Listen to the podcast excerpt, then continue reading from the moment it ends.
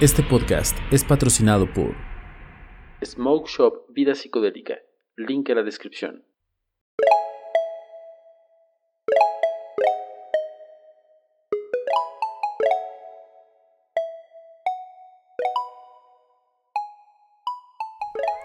¿Qué tal psicodeliciosos? Bienvenidos a este podcast Vida Psicodélica, el único lugar en todo el universo de los podcasts donde nos ocupamos de todos los viajes que acontecen a la experiencia humana. El día de hoy traemos un podcast muy especial porque es nuestra guía de reducción de riesgos acerca de la hierba. Así es, vamos a estar hablando de hierba, marihuana, weed, eh, caquita de chango, dile como tú quieras, pero esta planta que nos ha regalado millones de sonrisas, ratos inolvidables y muchos antojos, pues bueno, va a ser la estelar de nuestro podcast el día de hoy.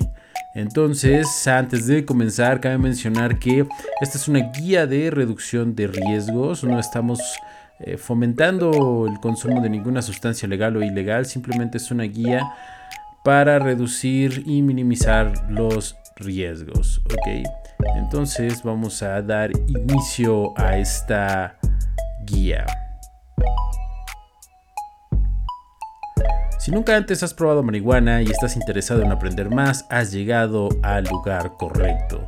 En esta guía auditiva repasaremos los aspectos básicos del consumo de marihuana, así como consejos y precauciones de seguridad para que tengas la mejor experiencia posible.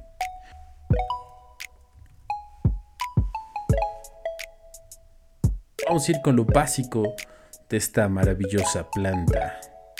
Las flores de la planta de marihuana se pueden fumar, vaporizar o consumir como comestibles.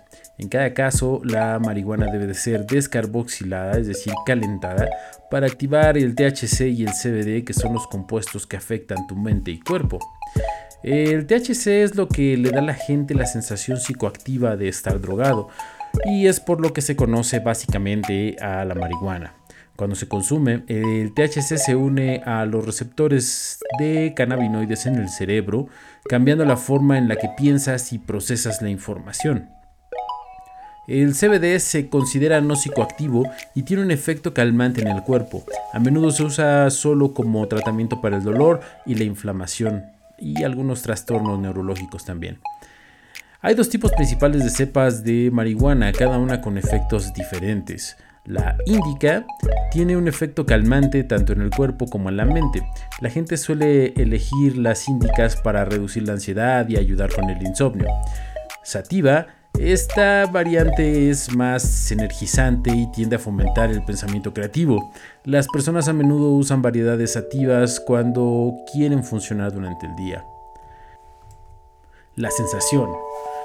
La razón por la que la mayoría de la gente fuma marihuana recreativamente es para, entre comillas, colocarse, drogarse, estar arriba, etc. Pero, ¿cómo se siente exactamente estar drogado? Los aspectos psicológicos de estar drogado incluyen sentimientos de euforia o felicidad, mayor interés social, perder la noción del tiempo, quedar profundamente fascinado con cosas aparentemente triviales a tu alrededor, así como aumentar las risas y, vaya, las risas tontas también.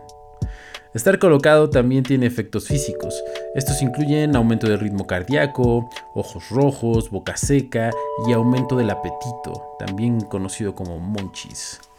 Sin embargo, en general consumir cannabis por primera vez te hará sentir relajado y feliz. En ciertas personas, la marihuana puede ser causante de paranoia, ansiedad y algunos otros sentimientos desagradables.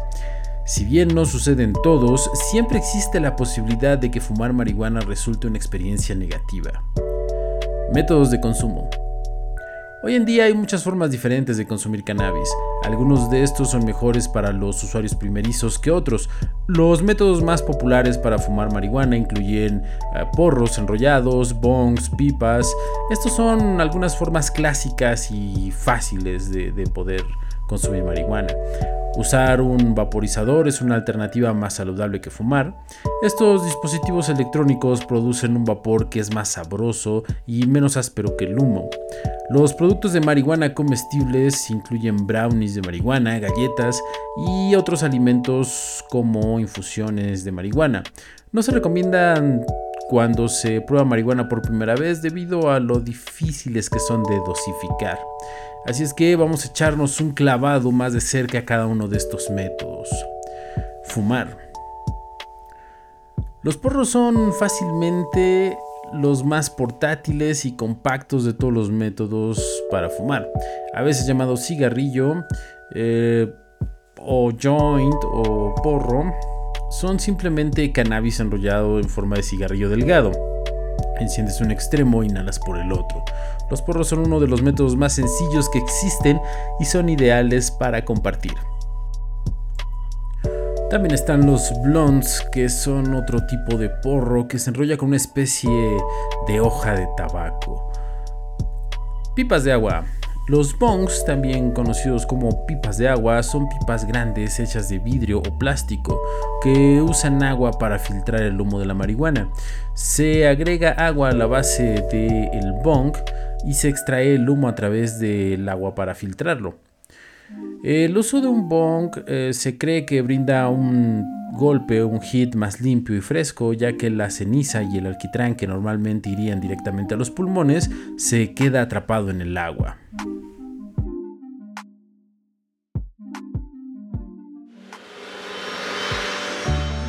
Hola, mi nombre es Emanuel y soy el productor de este podcast.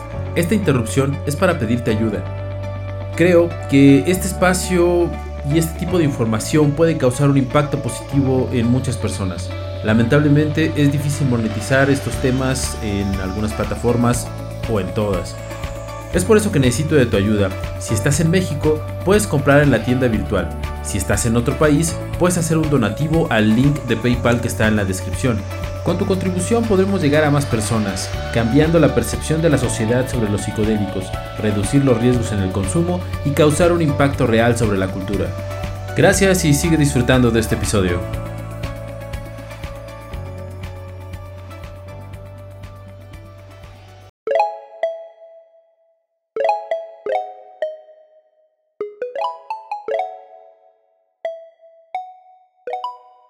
Pipas. Las pipas son muchísimo más pequeñas que los bongs, no requieren de agua, lo que las hace ideales para viajar. Por lo general están hechos de madera o vidrio y pueden encontrarse en una gran variedad de diseños y colores. Las pipas incluyen un recipiente en un extremo que es donde se coloca el cannabis.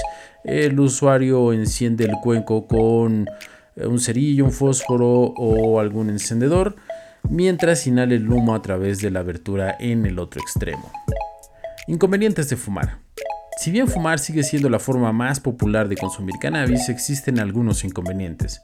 El humo en sí puede ser bastante duro para los pulmones, especialmente eh, siendo un usuario de primera vez, por lo que es mejor tomar bocanadas pequeñas cuando recién se comienza. Inhalar demasiado humo a la vez puede causar tos excesiva y molestias. También se sabe que fumar marihuana con regularidad causa bronquitis o inflamación de los pulmones. Los síntomas de la bronquitis incluyen tos persistente y producción de flemas. Vaporizar. Usar un vaporizador es un método relativamente nuevo para consumir cannabis, pero ha ganado popularidad en los últimos años. Mientras que la materia vegetal aún se calienta, se produce vapor en algún lugar del aparato. Los principios activos y aceites del cannabis hierven, creando una neblina que es más segura y cómoda de inhalar que fumar. Hay muchos tipos diferentes de vaporizadores para elegir dependiendo de su preferencia y estilo de vida, incluyendo los pen vapes, los vaporizadores portátiles y vaporizadores de escritorio. El principal inconveniente de los vaporizadores es el costo, ya que los vaporizadores son caros y normalmente cuestan entre 50 dólares hasta los 200 o más. Comestibles. Los productos comestibles de marihuana van desde productos horneados como galletas y brownies hasta gomitas e inclusive de helado. Lo más importante a tener en cuenta a la hora de consumir cannabis por este medio es la concentración de THC en el producto.